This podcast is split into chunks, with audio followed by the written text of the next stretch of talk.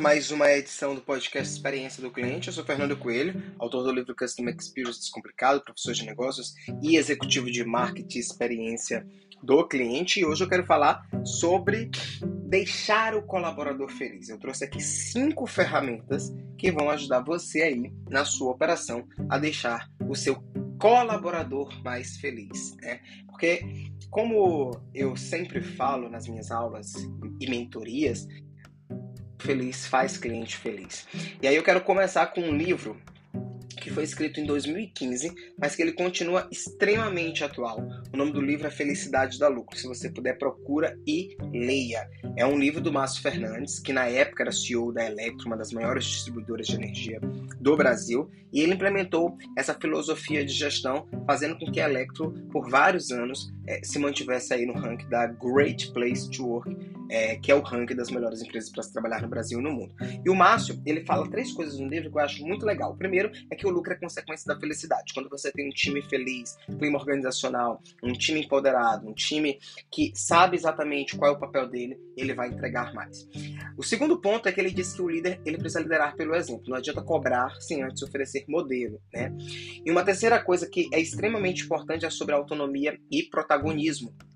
Você precisa dar autonomia para o seu time para que de fato eles sejam protagonistas é, do processo e no processo.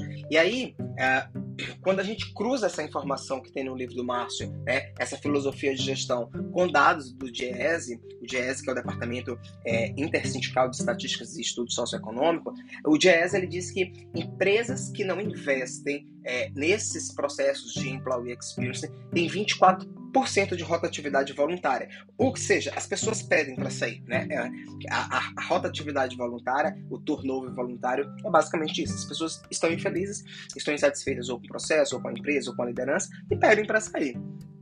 Mas as empresas que investem é, é, em, em Employee Experience e que estão ali no ranking das 150 melhores empresas para se trabalhar, a taxa é de 7%, ou seja, é 3, quase 4 vezes menor. Fernando, e, e, que ferramentas a gente pode usar ali no dia a dia? Eu separei aqui cinco ferramentas que vão te ajudar bastante. Primeiro é um mapeamento de competência, que a gente chama de mapa de chá, onde você vai avaliar competências, habilidades e atitudes que são extremamente importantes para aquela posição.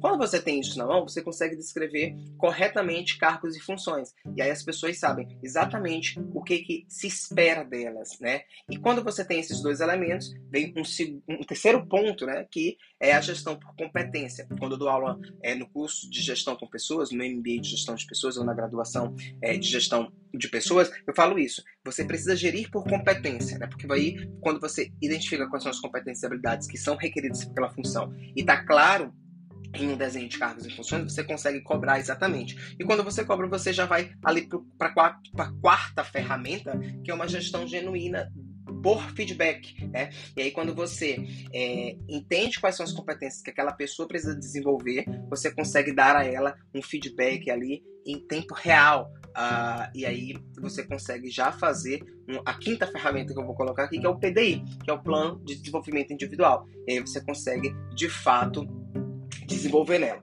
Se eu puder deixar aqui uma ferramenta plus para você, são práticas de reconhecimento e valorização. Porque não adianta você desenhar competência, descrever cargos, fazer gestão por competência, desenvolver é, plano de desenvolvimento individual e você não reconhecer as pessoas. As pessoas elas querem ser reconhecidas, elas querem ser valorizadas e é extremamente importante que você faça isso, tanto de forma emocional quanto de forma financeira. Eu espero que você tenha curtido essas cinco dicas, anote todas, né? Depois dá um Google aí, se aprofunde no tema, que é extremamente importante para você deixar o seu colaborador feliz. Esse foi o nosso episódio de hoje. Até a próxima. Se curtiu, já compartilha com a sua rede e um grande abraço.